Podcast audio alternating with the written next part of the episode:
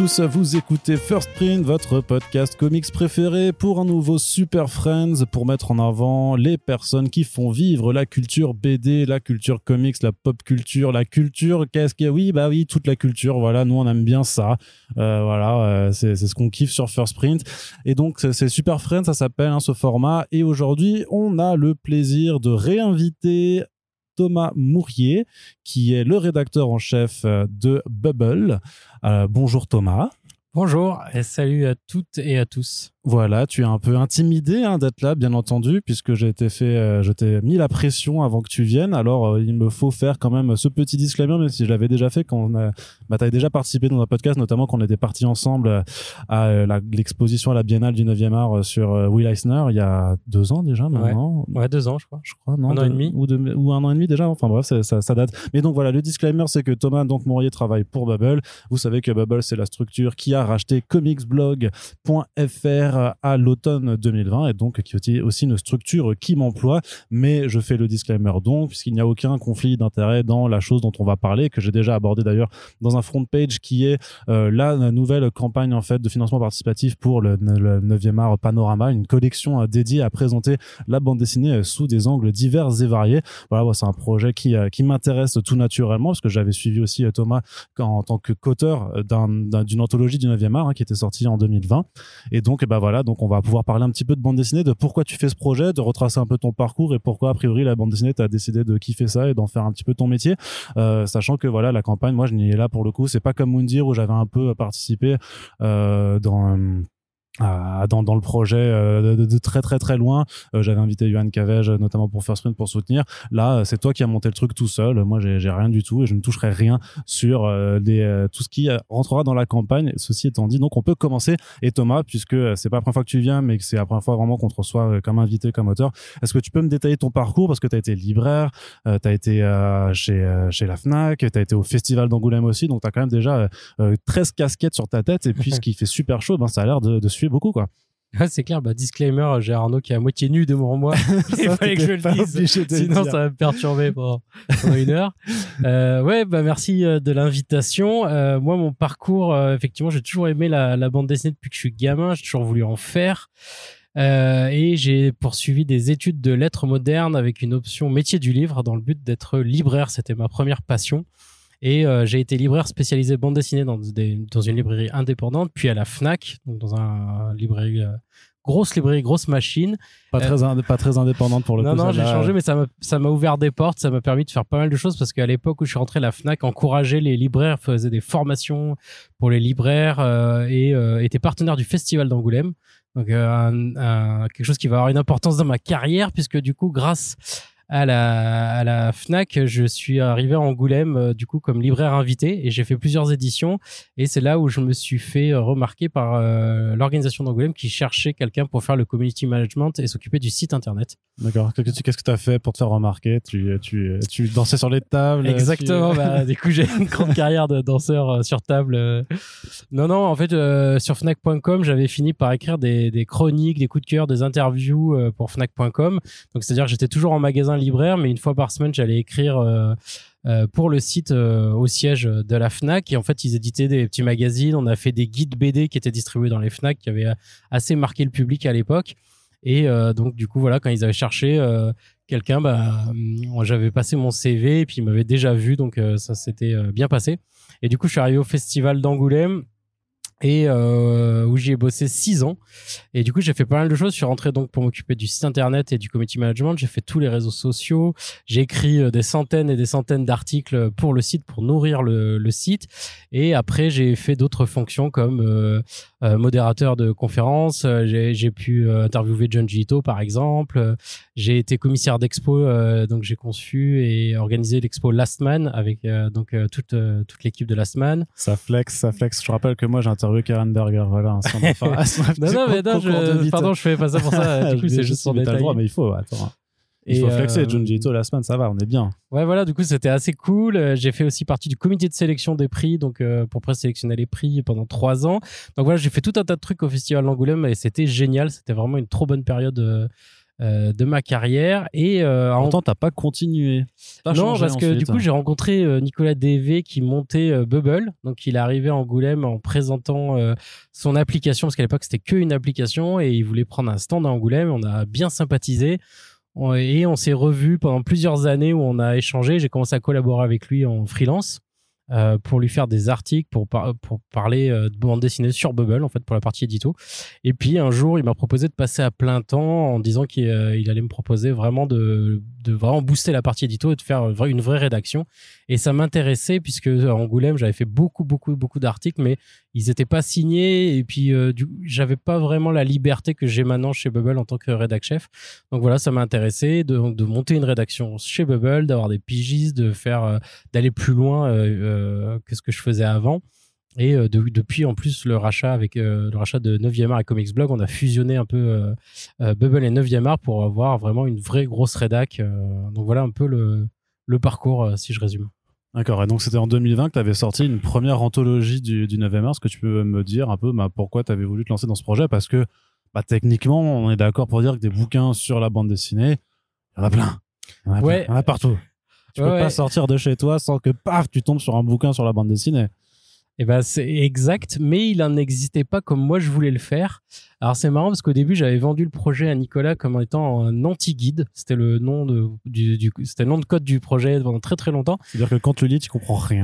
ben non, mais justement je voulais que ça soit pas un guide, pas un dictionnaire, euh, pas faire un truc chronologique, pas un truc euh, euh, pas comme tous les livres justement que je que je possède, que je lis dès qu'il y en a un qui sort, euh, je l'achète parce que je suis complètement euh, un gaga de ce genre de, de littérature. Mais du coup, je voulais pas faire ça et je voulais que ça soit un truc hyper accessible en disant mon but c'était que les gens en le lisant, ils puissent aller plus loin. C'est-à-dire voilà, ils vont apprendre euh, je leur file des clés et ils disent ah OK, maintenant que je connais cet auteur, je peux aller voir là. Maintenant que je connais ce courant, je peux aller chercher là. Maintenant que j'ai découvert ce truc là, je peux aller là. Et c'est pour ça que j'avais mixé des trucs euh, très euh, classiques, des, des trucs très euh, underground. J'avais fait une espèce de, de panel un peu comme ça. Et voilà, mon idée c'était ça. Et en fait, au départ, c'était censé être un petit bouquin euh, qu'on a prévendu dans la campagne Ulule qu'on avait faite en 2018 euh, pour Bubble. Et donc, c'était une des contreparties et ça avait euh, vachement bien pris. Euh, du coup, il y avait à peu près 600 personnes qui l'avaient préacheté dans la campagne, parmi d'autres choses, euh, parmi la, la campagne. Et du coup, le projet a grossi en fait en le faisant, en composant le sommaire, en, en, se, ren- en se rendant compte de, de tout ce qu'il fallait faire pour faire un livre. Du coup, on l'a étoffé et ça a fini avec un livre de presque 400 pages euh, qui euh, fait vraiment euh, tout, toute la BD, le comics et le manga avec à chaque fois 50 œuvres de référence, donc il y en a 150. Et donc avec l'idée de dire, bah voilà, si tu connais rien en BD, si tu connais rien en comics ou en manga, bah lis ça et puis tu as les trucs un peu de référence euh, en shoujo, en shonen, euh, en seinen, enfin voilà, des trucs comme ça quoi. D'accord. Et euh, c'était pas trop compliqué de te limiter. Enfin, si, la question, elle est, elle est évidente. Mais oui, c'était compliqué de se limiter à 50 heures à chaque fois, puisque. Euh, et pourtant, tu le mets dans ton introduction, tu le mettais dans ton introduction, que c'était pas un but exhaustif, que c'est l'idée, c'est de présenter en fait, euh, voilà ce que toi tu penses en fait être une sélection euh, pertinente, qui va effectivement bah, de Tintin à Last Man, en passant par Batman, l'école, l'école maudite, non, l'école emportée, jusqu'à voilà jusqu'à du, du Junji Ito ou ou même encore du, du. Donc bon, bah, une sélection euh, assez variée, on va dire, mais sur laquelle t'as- bah, voilà, quand faire des choix, c'est aussi euh, euh, faire des, euh, des concessions. Ouais, c'est ça. Bah, ça a été le plus dur vraiment. C'est quand, du coup, on s'est mis d'accord pour 150 titres. Bah, en fait, au regard de toute l'histoire de la bande dessinée, c'est rien du tout. Et du coup, bah, C'est même pas la production annuelle en France. Ouais, c'est ça. c'est- un mois de, pas- de publication française en fait. Euh, oui, c'est ça. Et du, du coup, bah, le- je me suis dit, ma règle, c'était de dire qu'est-ce qui serait pour moi les indispensables euh, qu'on aurait envie de relire et surtout qui, a- qui ont un intérêt comme jalon dans l'histoire de la bande dessinée. Là, je me dis, je vais proposer des titres, euh, à quelques exceptions près, où il y en a où je me suis vraiment fait plaisir. Mais en gros, l'idée, c'était de dire, je propose des trucs en disant, ça, ce livre-là, il, il vaut pour lui-même. Et en plus, il va servir euh, à raconter une histoire de la bande dessinée. C'est-à-dire qu'en le présentant, je vais présenter soit un courant, soit un auteur important, soit un, un tournant, soit un déclic. Et en fait, mon idée, c'était de créer comme ça une narration à travers les œuvres. C'est-à-dire que si, vous lisez ce premier livre, chaque fiche qui présente euh, les œuvres est, conçue de manière un peu euh, narrative. C'est, c'est pas une fiche euh, froide, description, qu'est-ce qui se passe dedans, synopsis, etc. Mais j'essaie de raconter l'histoire, de mettre en contexte et surtout de les connecter les unes aux autres. Et du coup, je me suis dit, voilà, comment en 150 œuvres, et puis plus après, en descendant par niveau, comment en 50 œuvres ou comment en, temps d'œuvres par chapitre, j'arrive à raconter un peu l'histoire de ce truc-là. Et du coup, voilà, c'est ça qui a guidé mes choix et c'est pour ça que j'ai fait des impasses sur des très très grands auteurs. Je sais pas, par exemple, je pense à Enki Bilal que j'ai pas mis mais en me disant de toute façon euh, peut-être qu'il n'y a pas besoin de moi pour le connaître euh, avec la notoriété qu'il a et en plus pour ce que je, ce que je veux raconter ben j'ai pas besoin de lui dans le jalon donc je vais essayer de mettre plutôt un truc un peu moins connu euh, qui va me servir à parler d'autres choses. Voilà c'est comme ça que j'ai fait le, le, choix. Ça t'a pris combien de temps en termes de recherche de classement d'indexation pour avoir vraiment ta liste finale? Ben, alors c'est un peu fou c'est un projet que j'ai mené sur presque trois ans avec euh, des hauts et des bas, euh, des, des, des, moments où on changeait un peu d'axe ou des moments où j'avais plus de pages, moins de pages, etc.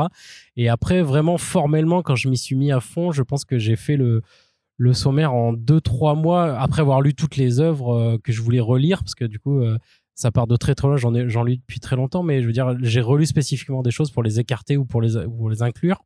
Et euh, là, j'ai mis vraiment voilà plusieurs mois pour bien fixer la, le sommaire. Et une fois que j'ai fixé le sommaire, j'ai fait des demandes de droit pour euh, inclure des planches, parce qu'en fait tout le guide est illustré avec des couvertures et des planches en vis-à-vis des coutures. Et là aussi, selon les réponses des éditeurs, par exemple euh, japonais ou américains, euh, qui n'étaient pas faciles d'accès, j'ai dû recomposer une partie du sommaire parce qu'il y a des choses pour lesquelles j'avais pas l'accès du tout. Et plutôt que rien mettre, j'ai préféré peut-être mettre un autre titre en substitut. T'as un exemple par exemple de titre qui a disparu euh, comme ça Ouais, carrément. Ben Mafalda, tu vois, de Kino. Ouais. J'avais vraiment envie de le mettre et en fait c'était très compliqué euh, pour les, les droits. En plus, c'est un moment où euh, donc il était, il était, décédé depuis pas longtemps. C'était des agents qui avaient repris les droits et en fait on a un petit peu galéré. Et puis je me suis dit bon bah je vais mettre autre chose à la place. Mais tu vois, c'est un regret. J'aurais bien aimé que ça soit dedans. j'avais j'avais préparé tout le texte et tout, mais du coup j'ai pas pu le mettre au dernier moment. Voilà un D'accord. D'ailleurs, dans cette ouvrage, il y a aussi une répartition. Tu fais, euh, tu commences par la BD, tu passes par le comics, puis euh, le manga. C'est l'ordre d'importance que tu affectionnes à chacun de ces registres euh, Non, pas du tout. là, c'est la discussion avec l'éditeur. Pourquoi t'as pas mis le comics en premier? Ouais, ouais, non, non, non, c'est la discussion avec l'éditeur, c'est qu'on on, on publie quand même en France, donc en fait, on s'est dit que commencer par la BD, c'était peut-être le plus malin. Surtout que la bande dessinée, elle s'ouvre avec les classiques genre Tintin, Astérix, etc. Donc en fait, on s'est dit si quelqu'un l'ouvre sur une table de librairie, ça va lui parler immédiatement. Euh, bon, après, s'il avait ouvert sur Batman ou Superman, euh, je pense que ça aurait pas détonné euh, non plus. Mais en fait, c'était l'idée. on a dit BD, comics, manga, mais il n'y avait pas de forcément entre les trois. Hein. Surtout que sinon, il aurait fallu faire BD, manga puis comics, vu que quand même, tu as, un manga, enfin une BD achetée sur deux aujourd'hui, c'est du manga. Donc, mais justement, c'est vers là qu'on va aller avec avec la nouvelle collection que tu ouvres, donc qui s'appelle Panorama. Est-ce que tu peux un peu nous détailler ce projet, d'où ça part l'envie? Parce que moi, je me rappelle qu'on avait eu des discussions hors micro, ou en tout cas, tu prépares une suite clairement, euh, tel un, un, véreux producteur hollywoodien. tu disais que tu voulais faire une suite, mais en, faisant quelque chose d'un peu euh, géographique en fait. À la base, je me rappelle que tu, que tu voulais faire du panorama de la bande dessinée mondiale, et euh, en, justement en partant en dehors de ce qui est franco-belge, américain et japonais pour aller vraiment dans les autres pays, puisque bien entendu, il y a plein d'autres pays en fait qui, qui ont leur propre production euh, locale de, de bande dessinée et qui méritent qu'on s'y intéresse, mais c'est sûr que c'est difficile de l'avoir passé avec tout déjà déjà les trois piliers on va dire euh, principaux du, du, marché de la, de la, BD en France. Donc alors comment de, cette idée là, c'est parti pour devenir un peu ton projet de collection? En fait, c'est parti que quand j'ai sorti euh, le premier bouquin en 2020, euh, j'ai eu un super retour euh, de la part du public et, même des professionnels, que ce soit la presse ou que ce soit des, gens du milieu. Donc j'ai eu énormément de très bons retours et ça m'a donné une assise pour dire ok, ça ça a bien marché, les gens aiment mon approche un peu euh, décontracté. Du coup, c'était plus un anti-guide, mais il y a un côté quand même décontracté par rapport au, au livre technique. Euh, les gens aiment bien cette approche-là. Et maintenant que j'ai posé les bases avec les livres, en fait, pour moi, qui étaient les plus évidents, euh, un peu la bibliothèque idéale de comme le kit de secours, quoi, le truc que tu dois avoir en premier secours. J'avais envie d'aller plus loin. Et effectivement, je, je t'en avais parlé. L'idée, c'était de faire une suite sur des œuvres qui sont dans d'autres pays que les trois grandes zones géographiques de la bande dessinée, euh, qui sont euh, voilà la, France-Belgique, euh, le Japon et les États-Unis. En fait, l'idée c'était d'aller chercher ailleurs. Mais ça aussi, c'était un peu compliqué à vendre. là, d'un point de vue commercial et marketing, j'ai un peu eu du mal à vendre ce projet. Mais par contre, en discutant beaucoup donc avec Nicolas et puis avec tous les gens qui m'ont fait des retours, je me suis dit, ben en fait, pourquoi pas faire une collection avec à chaque fois un sujet précis et comme ça on pourrait décliner en beaucoup de livres et un petit peu comme les que sais-je tu vois l'idée c'était de dire ben voilà, il y a des que sais sur tous les sujets. Tu achètes un que sais hop, tu es renseigné sur un sujet et tu as un peu l'indispensable écrit par un spécialiste qui dit bah voilà, tu veux te renseigner euh, euh, sur tel, tel, sujet, bah voilà, tu as tout. Et du coup, je me suis dit bah tiens, pourquoi pas faire pareil? Et donc, euh, inviter à chaque fois un auteur à bosser avec moi. Ouais, ça c'était une autre question. Est-ce que cette fois-ci, tu le feras pas tout seul L'anthologie du 9e art, tu l'as écrite toute seule. Là, tu t'es dit pour faire trois bouquins sachant qu'a priori ils sortent tous en même temps, euh, tu t'es dit euh, je vais pas je vais pas réussir à le faire tout seul. Est-ce que c'est parce que entre temps tu es devenu une feignasse? Non non, c'était pas ça, mais c'était de dire euh, c'est vrai que le bouquin c'était l'anthologie du mémoire, c'était ma vision des choses et je me suis dit euh, bah, ok, j'ai un point de vue, j'ai des connaissances, etc. Mais j'avais envie de les confronter à d'autres gens. Et en fait, euh, il y a pas mal de gens qui, m'avaient fait l'amitié de relire le, manuscrit quand je travaillais dessus et qui avaient des retours hyper pertinents. Et euh, je me suis dit, mais c'est ça qui m'a manqué dans le premier. je me suis fait 400 pages tout seul, mais en fait, ce que j'avais envie, c'était de le faire en tandem, d'avoir un partenaire, tu vois, qui pouvait échanger avec moi sur ces sujets, qui m'enrichit et, en fait, qui permet de, voilà, d'y aller, quoi. Et du coup, j'avais envie de ça. Et en fait, quand on a trouvé les sujets, on s'est dit, bah, ça serait super, en fait. Un livre, euh, deux auteurs. Donc, euh, je, me fais accompagner par un autre auteur qui est spécialiste du sujet. Je choisis quelqu'un et euh, qui me paraît pertinent. Et comme ça, on peut échanger. Et c'est ce qui s'est passé. Donc là, il y a, les trois premiers qui vont sortir en même temps, effectivement. Donc ça aussi, c'était pas dit qu'on en fasse trois en même temps, mais on s'est dit pour lancer la collection, il faut que ça marque le coup. On pouvait pas en faire qu'un seul. Tu peux pas faire ouais, c'est une nouvelle collection de plein d'ouvrages, mais on commence avec un. voilà. Et euh, du coup, donc on en lance trois. Et donc euh, pour m'accompagner, euh, donc j'ai Sonia Deschamps qui va écrire en fait le panorama jeunesse avec moi. Donc Sonia Deschamps, elle est autrice, elle est journaliste, elle est directrice de collection et elle est co-directrice artistique du Festival d'Angoulême. donc tous les deux, on a échangé beaucoup justement sur quel serait le meilleur panorama de la bande dessinée jeunesse à présenter aux enfants et aux parents. Ouais, parce que c'est quand même difficile. Enfin, le, secteur jeunesse, c'est un secteur qui est assez particulier parce que euh, c'est vrai que tu as, pris les euh, as pris les commandes du narratif parce qu'effectivement, on allait aborder euh, les co-auteurs à chaque fois, forcément pour les pré parce que j'ai dit dans le dans le front page dernier que c'était des auteurs de talent, donc il faut il faut que tu viennes l'argumenter aussi. Hein. mais avant ça, en fait, c'était même sur le choix des thématiques ah de tes trois albums de lancement. Parce que donc tu, tu pars sur la, donc, la bande dessinée jeunesse, la bande dessinée asiatique au sens large, donc pas que le Japon, et la bande dessinée érotique. Alors pourquoi ces trois axes? Pourquoi tu n'aurais pas pu euh, refaire un truc peut-être plus ciblé de nouveau sur le manga vu que ça marche tellement bien euh, sur les webtoons par exemple vu que ça est en train de cartonner aussi euh, ou les comics vu que ça cartonne pas du tout mais que euh, mais que tu as, un co-auteur qui aurait été disponible de talent à, à la porte d'à côté de ta rédaction tu vois. C'est vrai mais sans, sans divulgacher des choses il y a des il y a des plans prévus pour d'autres années mais en tout cas, j'ai pris les les trois sujets qui me paraissaient les plus pertinents en me disant, ben voilà, je vais en, je vais en sortir trois. Euh, on ne sait pas si ça va marcher, mais du coup, je me dis quels sont, quels sont les premiers, à mon avis, si jamais on devait faire que trois. Euh, parmi tous les sujets que j'avais listés, euh, les plus forts. je savais qu'il y avait la jeunesse, parce que ça, quand j'avais sorti mon premier livre, on me le demandait tout le temps. On me demandait tout le temps, bah il y a pas la jeunesse, oh, bah moi c'est super, je le file à mes gamins, mais j'aurais aimé des conseils jeunesse. Donc ça c'était le truc le plus évident, j'étais sûr de faire la jeunesse. Et après le panorama de la BD érotique, c'était une idée, une envie aussi, c'était de dire ah bah, là il y en a beaucoup des trucs érotiques, il y a beaucoup beaucoup beaucoup de de hors-série de magazines ou de ou de choses comme ça, mais c'est toujours avec le même angle, avec les grandes figures tutélaires, avec le côté un peu cochon. Avec Milon Manara. Ouais, voilà, c'est ça. C'était toujours un peu le même truc. Et en fait, je me suis dit, il y a, y a peut-être moyen de parler d'érotisme d'une autre manière, en fait, en partant des œuvres qui sont euh, très graphiques ou très littéraires, et en tout cas trouver euh, une voie de contournement. Et en fait, j'avais testé euh, sur Bubble, en fait, dans un article, euh, un peu cette approche-là, en me disant tiens, je teste et si ça marche. Et ça avait eu vraiment beaucoup de succès. Et du coup, je me dit ok, il y a peut-être un truc. Donc voilà, c'était le deuxième. Et après le troisième, la bande dessinée asiatique, c'est évidemment qu'on est en plein boom du manga. Euh, mon éditeur m'a dit oui, il faut faire du manga.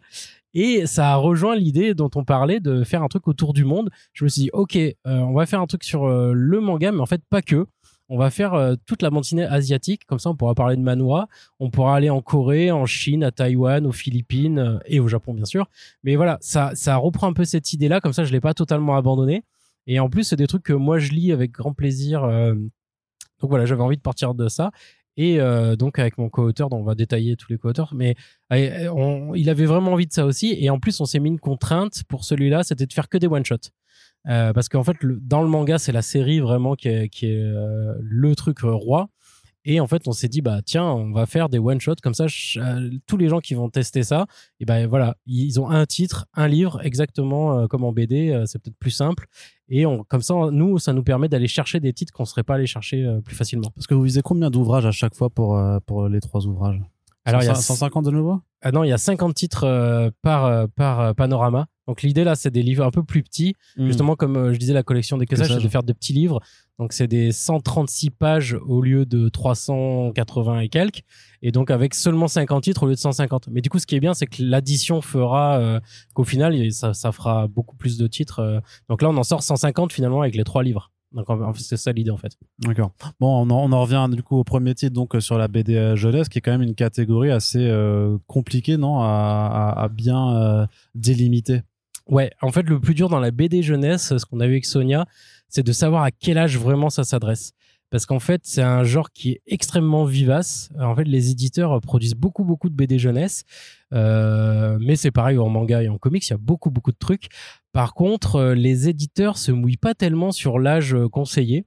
Et ça, en fait, euh, c'est le plus dur. C'est quand tu lis beaucoup, c'est de dire, bon, ok, à partir de quel âge c'est intéressant? À partir de quel âge c'est possible de le lire et de mixer les deux pour trouver le, truc le plus idéal.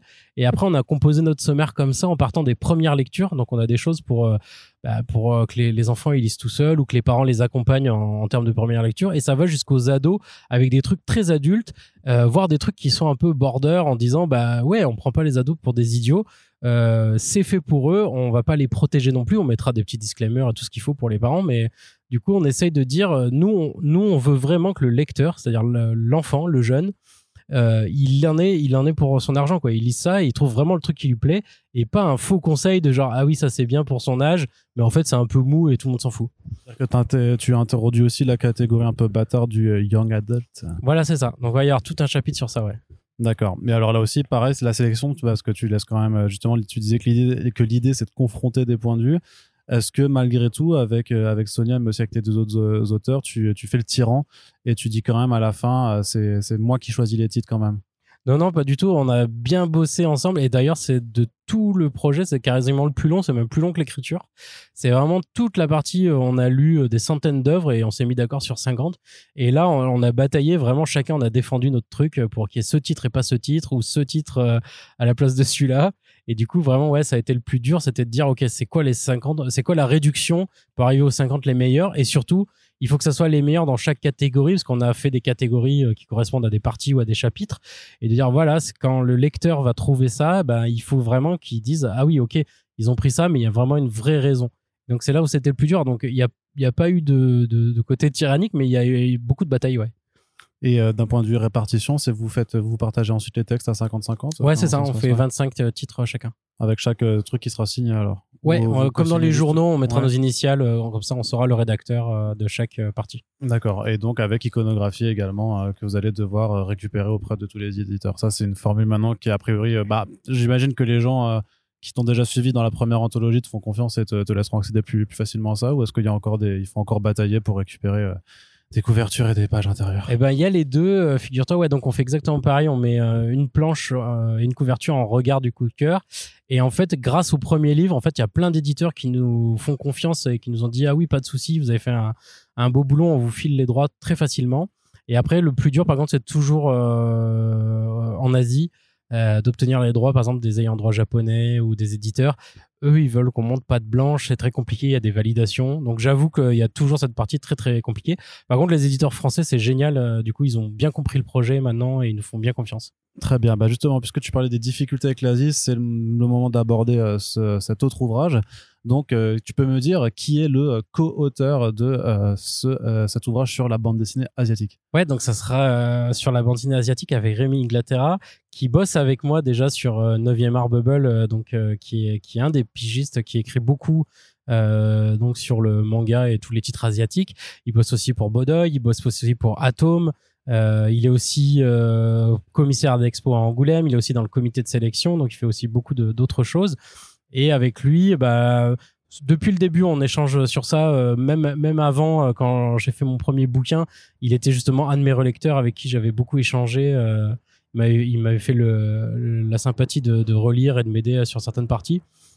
Donc ouais, donc c'était évident que j'allais faire un truc avec lui et sur l'Asie. Et c'est lui qui a eu l'idée de passer sur les one shots, et ce que je trouvais une super idée. Et euh, du coup de dire en plus de tous les pays d'Asie, on va parler des one shots. D'accord. Et alors là, pour la répartition géographique, comment tu fais pour essayer de mettre euh, Parce que l'Asie, c'est large en fait. Parce qu'on parle là, on est beaucoup sur l'Asie ou de l'Ouest en fait et du, du Sud-Ouest. Mais est-ce que tu as, aussi des pays comme l'Inde, le, le Pakistan? Enfin, on sait, euh, alors je sais pas du tout s'ils ont une production de BD, donc euh, je dis c'est non au hasard. Tu vois, mais tu vois ce que je veux dire, c'est que l'idée de l'Asie, c'est quand même ouais. En fait, si, si, il y en a. En fait, il y a un excellent bouquin de Paul Gravette euh, qui a été traduit en français, euh, manga, où il revient justement sur toutes les bandes dessinées d'Asie. Et lui, il va vraiment loin dans tous les pays. Nous, c'est vrai qu'on a été un peu plus, euh, comment on va dire, on avait une règle un peu plus stricte, c'était de dire il faut que ça soit des livres accessibles en français et disponibles maintenant. Et en fait, le problème, ce qu'on s'est aperçu, c'est qu'il y en a beaucoup qui sont publiés en one shot et qui disparaissent de la circulation. Par exemple, beaucoup de titres chinois, ils sont publiés, que ça marche ou ça marche pas, ils sont pas réimprimés, les éditeurs le- les tiennent pas au catalogue. Donc ça, c'est vrai que c'était un peu compliqué, mais on avait vraiment voulu avec Rémi de dire euh, non, faut que le titre soit dispo si on le conseille, faut que les gens puissent l'acheter en librairie euh, facilement. Donc euh, ça a mis une limite et effectivement, ça a limité à, certains pays et pas d'autres.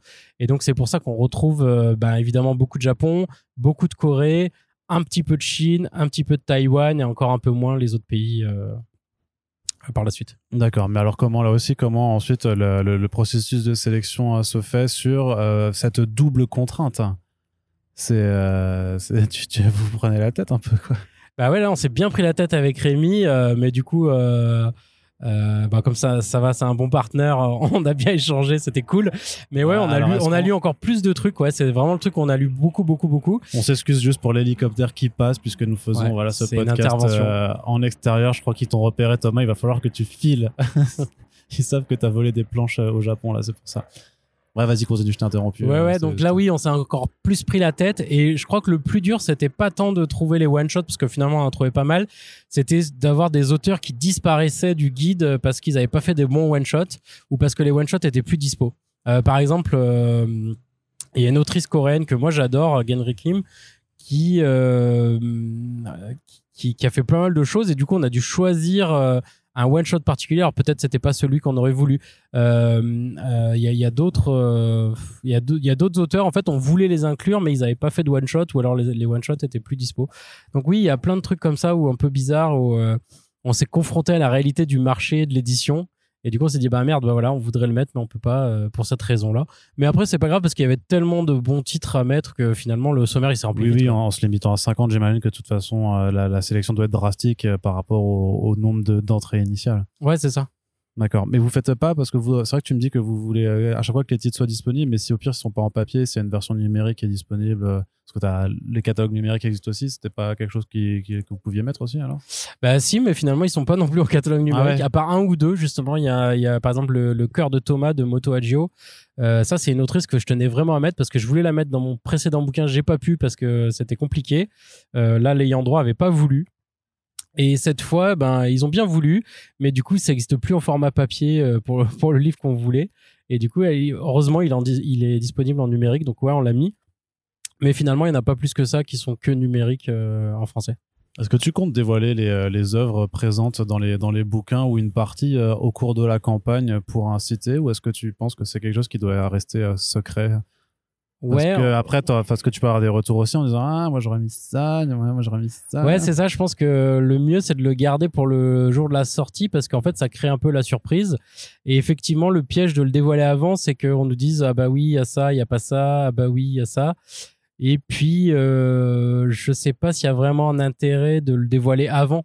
Parce que ce qui est sympa, c'est quand les gens le découvrent, ils découvrent euh, les coups de cœur qui sont associés, notre sélection, pourquoi on a fait ça. Alors que dévoiler juste le sommaire sans l'explication, bah ça affadit un peu le truc, puis on comprendrait pas trop peut-être euh, certains choix. euh, alors que s'ils sont argumentés, on comprendra bien. Ça, alors bah, pourquoi t'as mis Batman dans la, dans la, BD, euh, dans la BD asiatique, par exemple Ouais, tu c'est vois, clair. Ça, c'est incompréhensible, mais, mais pourtant, mais pourtant. Très bien. Et donc, le troisième tome, c'est celui euh, forcément que moi je préfère, puisque je suis un grand gamin et que j'ai toujours pas grandi depuis mes 18 ans. Donc, c'est celui de euh, la BD érotique, mais parce que je suis partisan de l'idée que, effectivement, la BD de cul, euh, c'est pas juste des roploplos et euh, voilà, des, des trucs, euh, des trucs trash, en fait, mais qu'il y a une vraie, euh, esthétisation à avoir ou même juste des vraies thématiques à aborder sur la question du sexe et des sexualités, sachant que c'est quelque chose qui, je pense, se développe plus maintenant en fait de vouloir raconter des choses avec le sexe au lieu de juste montrer du sexe comme ça pouvait sûrement être plus plus le cas avant. Mais là, par contre, ouais, on est sur un terrain glissant quand même, non? Ouais, alors du coup pour celui-là, j'ai proposé à Vincent Brunner, qui est journaliste euh, BD et musique euh, chez Les Inrocks ou, ou, chez Libé, euh, qui fait des trucs aussi chez Arte. il écrit aussi des bouquins sur la musique. Et donc c'était une tâche difficile pour lui parce que je lui ai proposé ça en me disant bah ça serait un bon camarade pour écrire là-dessus, mais il n'était pas forcément hyper spécialiste non plus. Mais c'est ce que je voulais aussi, c'est qu'on soit pas justement des spécialistes et qu'on tous on ait une connaissance, tu vois, mais qu'on essaie de renouveler un peu le truc. Et du coup, ouais, notre tâche, nous, euh, pour ce duo, le plus dur, c'était de trouver, voilà, qu'est-ce qui est bien, qu'est-ce qui est érotique, qu'est-ce qui est pornographique, mais sympa. Dans le sens, est-ce que ça apporte quelque chose? Est-ce qu'il y a vraiment une démarche artistique? Est-ce que c'est pas juste de la consommation voyeuriste? Tu vois, est-ce que c'est pas ce truc-là? Donc ça, notre tâche, ça a été vraiment de faire ça euh, Là, dans la sélection, il y avait une présélection en disant, OK, il y a les figures tutélaires, voilà, les, les Manara, les Serpiri, les trucs comme ça. Mais vraiment, est-ce qu'on veut ça euh, pour notre guide? De toute façon, ça a déjà été fait beaucoup. Voilà, il y a déjà des guides de la bande dessinée. Voilà, c'est De toute façon, mais, mais même par rapport, c'est peut-être la question la, plus tricky. Que tu voulais pas une sensibilité féminine pour avoir ce, genre de regard quand même sur euh, ce, type de BD aussi hein euh, tu, voulais, tu veux dire en tant qu'autrice qui bosse avec moi? Oui, j'y ai pensé et du coup, j'ai pas trouvé la bonne personne au moment où j'ai fait le casting. Alors j'avoue, j'étais un peu pressé par le temps euh, aussi. Et puis, euh, euh, oui, ça, c'est vrai que ça aurait été sympa. Après, ce que j'ai. Donc, que tu peux toujours proposer, je sais pas si t'as le temps, mais de, de, de, faire votre présélection et de la faire juste lire à, une troisième intervenante juste pour voir s'il y a quelques conseils qui peuvent être rajoutés. Ouais, bien sûr, j'aurais pu avoir ouais ça ou une sensitive reader, quelque chose comme ça. Mais en fait, je sais pas. Je me suis dit, faut qu'on soit assis un peu confiant dans nos choix et euh, bah écoute, on a décidé de le faire tous les deux, on le fait tous les deux. Et de toute façon, dans notre sélection, on était hyper raccord avec Vincent sur le fait qu'on veuille mettre en avant des nouvelles écritures de la BD érotique. Il euh, y, a bien sûr beaucoup d'autrices. Euh, euh, y a, ça parle de, plusieurs sexualités, de plusieurs genres. Euh, tu vois, on se limite pas du tout à la BD à papa. Et effectivement, oui, oui, ça aurait pu être une autrice qui, qui m'accompagne. ça s'est pas fait. Après, là où on est content, c'est qu'on a demandé à Céline Tran de faire la préface. Elle a accepté. Donc ça, c'est hyper chouette. Euh, elle, elle a, elle a, un bon regard aussi. Donc euh, elle, je lui ai envoyé par contre tout le sommaire et tout, euh, tout ce qu'on a fait. Et du coup, elle est en train de nous écrire là une préface. J'ai pas encore lu. Elle m'a dit qu'elle me l'enverrait là bientôt. mais je lui ai demandé de parler de sa vision à elle de la bande d'essai, de de, dans sa préface de nous dire qu'est-ce qu'elle voit par rapport à l'évolution de la bande dessinée érotique. Ouais, puisque Céline Tran, donc euh, ancienne actrice euh, de X euh, sous le nom de Katsuni, qui a bossé avec Doggy Bags, enfin avec Run sur sur Doggy Bags Heartbreaker, et puis qui dirigeait, qui dirige la collection Porn Pop chez chez Glénat, donc elle a force. Donc j'imagine que le choix était tout trouvé aussi, parce que tu as oui forcément des des accointances avec avec la bande dessinée assez assez évidentes en fait. Parce que même dans la collection Porn Pop, en fait, qui publie donc des ouvrages à caractère pornographique, c'est aussi beaucoup pour mettre en avant voilà des thématiques sur les sexualités euh, à l'heure à l'heure moderne et donc on est loin de forcément de est-ce qu'il y, a Petit Paul dans, euh, dans, dans votre guide Non, il n'y a pas Petit Paul, effectivement, qui ah, est publié chez Pornpop. Euh. Il n'y a pas Petit Paul, on a, on a choisi de pas le mettre avec Vincent, mais il y a plein d'autres titres euh, super bien. Est-ce qu'il y a Ma sœur est une experte en fellation ou pas Ben non, justement, il n'y a pas ce genre de titre, il n'y a pas de, de hentai euh, hardcore, euh, il y a pas de. On a essayé justement de trouver des œuvres qui avaient vraiment un intérêt, voilà, artistique. Quoi. Parce que tu es en train de dire qu'il n'y a pas d'intérêt artistique dans Ma femme est une étudiante ben, je dirais moins. En étudiant, je vais pas étudier à fond euh, ce titre spécialement. Non, attention, c'est pas un one shot. Il y a 52 volumes du, même, du même running gag. Quoi. Non, non, mais après, dans la BD érotique, on a, on n'a pas limite euh, sur les one shots. Hein. On, a, on a quand même des séries. Oui, c'est vrai, pardon. Ah oui, euh, BD jeunesse et BD érotique, on a des séries aussi, tu vois. C'est juste pour la BD asiatique où on s'est mis un petit défi euh, supplémentaire avec Rémi. Non, non, là, il n'y a pas ce truc-là, mais par contre, on voulait vraiment des titres qui impactent. Euh, on s'est dit, OK, si on le met dedans, c'est que vraiment, soit littérairement, soit graphiquement, soit il y a un truc, il y a un truc, tu vois, il y a une évolution, il y a une innovation, ou alors l'autrice ou l'auteur a, a à, influencer d'autres auteurs. Tu vois, voilà, c'était vraiment cette idée-là. Et même, il y a des titres qui sont pas si érotiques que ça. Tu vois, c'est ça qui est marrant. On a fait un guide de la BD érotique où il y a certains titres, c'est léger l'érotisme, mais on avait envie de dire ce titre, par exemple, il y en a qui parlent de féminisme ou de choses comme ça. L'érotisme, il est vraiment euh, à la marge, mais on avait envie de le mettre quand même euh, pour euh, aborder ces problématiques-là. Et en termes d'illustration, par contre, on sera avec un ouvrage pour public averti alors Alors, ça, c'était le plus compliqué. C'est que pour l'icono, on a fait un, mix. On a essayé de choisir des planches qui sont un petit peu érotiques, mais pas trop trash pour que ça soit pas sous blister, etc. Alors, je, on mettra pas de macaron pour public averti, mais c'est vrai qu'il y a des planches un petit peu osées euh, si on le feuillette comme ça. Euh, donc là, c'est vrai, on a essayé de voilà d'être sur sur le, le fil quoi. Et c'est souvent suggéré. On n'a jamais pris des trucs très frontaux, même si dans les ouvrages qu'on parle, il y a des trucs qui vont très loin. Mais euh, dans nous, dans l'iconographie qu'on propose, on a fait attention. D'accord. Alors ta méthode de travail, elle est la même avec les trois auteurs. Comment vous euh, comment vous faites? Parce que j'imagine que tu dois tu dois gérer des réunions toutes les semaines alors pour pour les avancer. C'est euh, une, une gymnastique? Ouais, c'était c'était c'était pas facile, ça j'avoue, euh, du coup de, de m'improviser comme ça, directeur de collection, à gérer les trois projets. J'ai essayé de m'adapter aux autrices et aux auteurs en fait finalement. du coup, j'ai pas bossé pareil avec chacun. Chacun a un peu sa méthode ou ses contraintes. Et du coup, ben, on a fait beaucoup, c'était beaucoup de réunions. Donc, on s'est appelé, on s'est vu, on avait des documents en ligne, donc on a beaucoup échangé comme ça, on s'est envoyé des listes de lecture, on a débattu sur des titres. Donc, on a beaucoup bossé comme ça en amont. Et après, pour tout ce qui est euh, rédaction, bah, là, c'est assez classique. On bosse chacun de notre côté, on s'échange les textes, euh, on se relit, on se conseille. Euh, voilà, c'était comme ça. Mais c'est vrai que je me suis adapté plutôt aux méthodes des gens.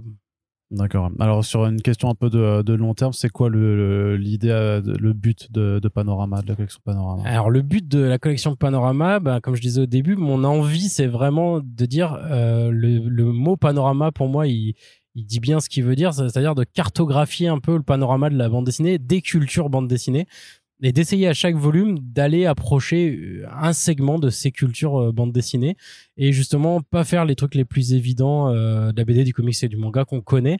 Et donc là, j'ai commencé par des thématiques un peu évidentes, mais en fait, pour les prochains, j'aimerais bien aller sur des trucs un peu plus pointus ou un peu à la marge ou des choses comme ça. Et donc, en fait, dans l'idée, voilà, de dresser petit à petit un panorama, quand on aura tous les livres en face, ça sera pour moi euh, un peu le guide ultime qui peut pas exister dans un seul livre parce que ça serait trop compliqué. Parce que tu as une idée quand même déjà du nombre de volumes au total que tu veux faire Alors, pas du nombre de volumes, mais j'ai planifié sur 5 ans les prochains ouvrages. Le Kevin Feige des collections BD. Exactement, je pense que je vais m'acheter une casquette d'ailleurs. pour, pour, faire ça. Mais oui, oui, en fait, en, bah oui, parce que pour faire une collection comme ça, euh, je me suis dit qu'il fallait être assez ambitieux. Et quand j'ai présenté le plan, j'ai présenté sur cinq ans avec l'idée de, voilà, on sort trois livres par an. Voilà les thèmes que je veux aborder. Et comme ça, j'ai pu surtout les articuler en me disant, si je fais ça, après je ferai ça. Et une fois que j'ai ça, ça m'ouvre la porte de ça. Et c'est exactement comme je disais tout à l'heure avec euh, l'idée des chapitres ou des œuvres. Euh, pour moi, c'est un ensemble. Et c'est-à-dire que quand tu ouvres une porte, eh ben en fait, ça t'offre un accès à plusieurs autres portes. Et en fait, je me suis dit, bah, c'est pareil pour la collection. Si je fais ce genre de livre, bah, je pourrais faire tel autre type de livre et aller euh, dans, dans des directions un peu inédites, euh, justement, qui sont pas disponibles en librairie. Tu disais qu'il y en avait beaucoup des livres sur la bande dessinée, mais finalement, ça tourne un peu en rond dans le sens où, évidemment, on peut pas trop se mouiller, sortir un peu des, ornières de ce que le public attend. Et du coup, je me dis, avec cette collection, bah, peut-être avec des petits guides euh, pas chers et petits, on pourra sortir de temps en temps un truc. Euh, alors, bien sûr, il y aura des trucs hyper évidents dans les prochains guides. Il y aura des, thématiques, on, les verra venir, mais il y en a d'autres où je me dis, bah, tiens, voilà, pour une thématique érotique, et ben, on aura une thématique hyper pointue. qui va arriver, etc. Donc voilà, c'est un peu ça le plan. Et du coup, ce qui a permis aussi de faire un plan comme ça, de partir avec la maquettiste sur toutes les couvertures. Donc il y a un jeu de couleurs euh, sur euh, sur les couvertures avec les personnages et en fait d'essayer de faire un truc cohérent, c'est-à-dire que euh, les couleurs elles sont pensées pour se répondre pour que ça fasse un vrai effet collection et dire voilà si ces trois premiers titres marchent on en fera d'autres et tout a été un peu pensé pour que ça soit logique et pas rajouté après en disant ah merde tiens on va rajouter parce que ça a marché quoi Pardon, j'avais posé mon micro parce que je, t'écoutais. Euh, le choix de Ulule, de nouveau. Donc toi, tu, tu veux passer par, euh, par Ulule à chaque fois. C'est euh, pourquoi ce système? Ouais, alors je vais parler d'Ulule et justement je fais un aparté sur un autre auteur que j'ai pas mentionné, c'est Bunka, donc qui réalise tous les visuels, tous les, personnages qu'on voit sur la couverture. Donc c'est une couverture composite avec des personnages euh, euh, qui crée lui-même à partir euh, du sommaire. C'est-à-dire que bon, si vous regardez les couvertures, vous avez déjà des indices sur euh, ce qu'il y aura au sommaire de, des livres. Donc il nous a créé ces personnages. Par exemple, sur la couverture du Panorama Asie, on voit Batman. Exactement. tu, je vois que tu as bien reconnu ce personnage à tête de chat. J'aime mes running gags aussi. Et non, non. Et du coup, il nous a fait un super boulot. Il, donc il y a les, il fait les couvertures. Du coup, ça fait aussi des illustrations intérieures, mais exactement comme dans l'anthologie du 9e art, mon premier livre, il avait déjà fait ça. Et donc, on a choisi justement de bosser avec lui pour la continuité. Donc, je parlais de continuité, c'est pour ça que je voulais finir sur ça. Donc, euh, Bunka nous fait euh, tous ces tous ces designs et tous ces euh, toutes ces illustrations. Donc, c'est aussi un auteur de la collection euh, maintenant. Et donc, pour revenir au Ulule, oui, là, c'est le choix de Bubble Edition. Donc chez Bubble Edition, il y a eu plusieurs livres. Donc le, le mien, ça a été le premier. Il y a eu un deuxième que tu as mentionné. Euh, donc c'est Moundir de Yann Cavege qu'on a sorti là, qui est sorti en mars 2022 euh, en librairie, mais qu'on avait préfinancé sur Ulule, qui avait fait une super belle campagne, euh, énorme campagne. Mmh. On qui est en lice clairement pour le Grand Prix d'Angoulême 2023. Putain, j'aimerais bien qu'il soit au moins Angoulême dans une sélection. Donc cette année, puisque ça, il va concourir cette année là pour le prochain Angoulême. Mais euh, ça, ouais, c'est en cours. Après, on a fait Dans les yeux de Billy Scott de Zoé Sorogood, euh, qui est une jeune autrice euh, britannique qui a proposé un roman graphique en Angleterre et on a acheté les droits traduits par Basil Beggery, donc qui va sortir en septembre. C'était le troisième livre de Bubble Edition et aussi financé sur Ulule. Et donc cette collection Panorama, du coup, qui est le bah, 4, 5, 6 e livre de Bubble Edition, bah, ça sort aussi sur Ulule. C'est le choix de Bubble Edition, c'est de de proposer en crowd publishing en fait chaque euh, chaque livre de Bubble Edition en disant c'est le public qui va valider ou non les titres, c'est le public qui va en faire des succès et nous ça va nous aider en fait à, ajuster le tirage, tu vois des choses comme ça en fait c'est du coup il y a deux intérêts hyper forts euh, de ce côté-là et en plus le Ulule ça permet de faire un peu de promo euh, alors que si le livre arrive en librairie tout de suite du coup tu as ce moment-là de promotion mais c'est tout. Alors que là il y en a deux, il y a celui du Ulule et il y aura celui de la sortie librairie.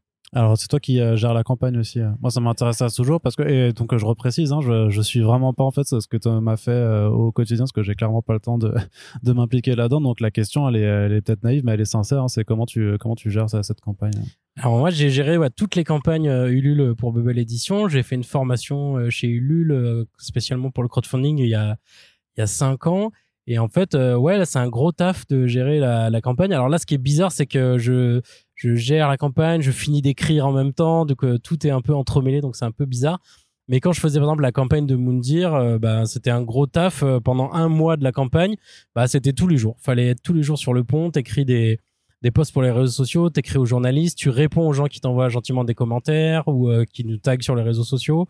Il faut écrire des news pour animer la campagne. donc il y a des sortes de newsletters via Ulule qui partent. Euh, tu essayes de produire des communiqués de presse, tu fais des visuels, tu essaies de faire des petites vidéos, des animations.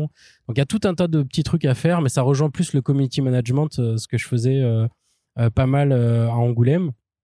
Donc ouais, là c'est plus un taf de community manager avec euh, un petit peu de voilà supervision de dire bah voilà le planning euh, à tel moment faut parler de ça on garde tel truc. Par exemple là je t'ai parlé de la préface de Céline Tran. C'est un truc qu'on n'a pas annoncé au moment où on enregistre le podcast. Ça je me le garde un peu tu vois comme euh, shot avec les autres préfaciers qui vont arriver. On a une affiche de Shintaro Kago qui nous fait une exclue une affiche spécialement pour nous. Donc Shintaro Kago, qui est un auteur qui est en train d'exploser en France, il est en train d'être multi-édité là en ce moment par plusieurs éditeurs bah, il nous fait une, affiche euh, originale euh, grâce à, Rémi euh, qui a pu le contacter. Bah ça là, tu vois, je vais dévoiler tout le, processus de, de l'affiche qu'il est en train de faire. Ça va être super beau et j'espère que tu vois, ça va faire un petit un petit coup de boost. Et voilà, il y a plein mal de choses comme ça, des petits rendez-vous. Euh, voilà, la campagne, c'est mais c'est H24 quoi. C'est tout le temps, faut tout le temps sur le pont. Ah, ça me donne des cauchemars d'une campagne qu'on avait faite en 2019 avec euh, Comics Blog euh, à l'époque et, et même si j'étais pas le plus impliqué dedans, ça m'avait déjà, enfin, la, la, c'est ouais, c'est pas tant la charge de travail que l'énergie que ça te demande tous les jours, c'est qui fait qu'à la fin t'es sur t'es sur les rotules. Alors si toi tu dois encore en plus écrire les bouquins en même temps, enfin ouais, coécrire les trois bouquins en même temps, j'imagine que tu dois faire des courtes nuits. Ouais. alors juste pour l'instant promo, puisque de toute façon on va mettre le lien de la campagne Ulule en description euh, donc euh, de ce podcast hein, et elle est ouverte jusqu'au 1er juillet. Donc euh, là c'est voilà sur la deuxième sur la fin du mois de juin. Donc voilà si le projet vous intéresse, c'est là qu'il faut aller pour le soutenir. Qu'est-ce que tu proposes comme contrepartie alors? Tu fais des lots, tu fais des Ouais, eh ben pour booster un peu ça, on s'est dit qu'on allait faire des Batman dans le c'est clair, tu veux pas faire des dédicaces Batman dedans. je te je te rajoute. Euh, non, non, on fait des, des lots, par, par exemple, pour les acheter à l'unité, mais si on les achète tous les trois pour la collection, il y a un, discount, euh, du coup, on peut avoir un prix. En offre aussi, il y, a, une offre où on offre un fourreau collector pour réunir les trois. Un fourreau original qui est designé par la graphiste qui a fait tous les livres, Karine Pelan. et euh, qui sera exclu à la campagne Ulule, c'est-à-dire qu'il sera pas en librairie sauf aux quelques libraires qui l'auront commandé via la campagne. Euh, donc il y a la fiche de Kago dont je parlais juste avant qu'on peut s'offrir. Il y a un tote bag, un t-shirt et après il y a des lots. On peut en acheter euh, plusieurs si on veut les offrir à des amis et il y a des réductions, des choses comme ça. Donc on s'est dit vraiment comme c'est comme c'est des petits livres, euh, 136 pages, 15 euros. Euh, bah voilà, euh, je sais pas, ça pourrait faire un cadeau de Noël à des gamins, tu vois, c'est la BD jeunesse ou à des potes euh, pour la BD asiatique s'ils aiment la BD asiatique ou la BD érotique que j'offrirai à Arnaud bien sûr dès qu'il sera arrivé. Tout à fait. Bah voilà, tu sais, tu sais, voilà, choisir les, les bouquins qui conviennent aux potes que tu fréquentes. Très bien, Thomas, euh, Thomas Mourier, euh, je te, euh, bah, je te remercie hein, d'avoir pris le temps de répondre à ces questions. Et puis, bah, bah toute honnêteté, bien entendu, hein, je te souhaite le, meilleur pour pour cette campagne. De toute façon, j'en suivrai le développement puisque bah, on en parle aussi de toute façon au travail, bien entendu. Mais encore une fois, voilà, ça, ça permet d'avoir ton approche et ton regard sur sur un sujet sur lequel moi, moi j'ai pas forcément pu tout tout suivre. Donc, en tout cas euh, si vous êtes curieux comme nous sur First Print, parce que si, on fait aussi ce podcast, euh, c'est parce que vous le savez, on le dit très régulièrement. Ce qui nous anime toujours, c'est d'être curieux, d'aller regarder un petit peu euh, tout ce qui se fait dans la bande dessinée. Alors les comics particulièrement, mais pas que. Vous voyez très bien qu'on s'intéresse à d'autres formes de bande dessinée au gré de nos de nos super friends. Et donc, bah voilà, si le projet Panorama, la collection Panorama, vous intéresse, vous pouvez aller soutenir directement sur Ulule pour permettre au projet de voir le jour. Et wink wink, peut-être que si un jour ils font, je sais pas, un panorama sur la bande dessinée indépendante américaine, je sais pas, ce sera peut-être l'occasion de ramener des gens, peut-être que vous connaissez, voilà, peut-être que vous écoutez toutes les semaines dans un podcast, je sais pas. Donc voilà, donnez-moi du boulot aussi, c'est tout ce que je veux dire. Écoute, c'est dans le, plan, c'est dans le plan à 5 ans. Le conflit d'intérêt est total là-dessus. Non, non, je mais bien entendu, voilà, vous pouvez aller euh, soutenir et surtout, bah, partager le podcast pour faire découvrir le projet, pour faire découvrir nos émissions et pour soutenir simplement notre travail si vous l'appréciez. Thomas, je te dis euh, à une prochaine et puis on se retrouve euh, toutes et tous pour le prochain épisode. Salut! Merci Arnaud et salut à Corentin et salut à toutes les auditrices et auditeurs. Salut